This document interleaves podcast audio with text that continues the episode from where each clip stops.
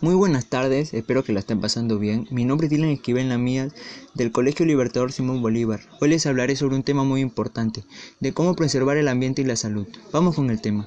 El último informe de riesgos globales del Foro Económico Mundial señala que los riesgos más graves a los que nos enfrentamos en el corto plazo son todos medioambientales. Según la OMS, casi un cuarto de la morbilidad y la mortalidad actuales son achacables a factores ambientales, y acá les diré por qué el deterioro de los suelos, la contaminación de las aguas y del aire, la inadecuada explotación agrícola y forestal, la desaparición de especies, la pobreza en que vive nuestra población, son algunos de los problemas que enfrenta nuestra sociedad, por lo que se hace necesario fomentar conciencia sobre la importancia de la conservación ambiental y el manejo eficiente de los recursos naturales. ¿Y cómo podemos evitar que el medio ambiente se siga contaminando? Pues reciclando, reduciendo el uso de plásticos, disminuyendo el uso del agua y de la energía eléctrica, no arrojar ni quemar basura a las calles, entre otros. Y bueno, recuerda que se pueden cortar todas las flores, pero nunca se podrá detener la primavera.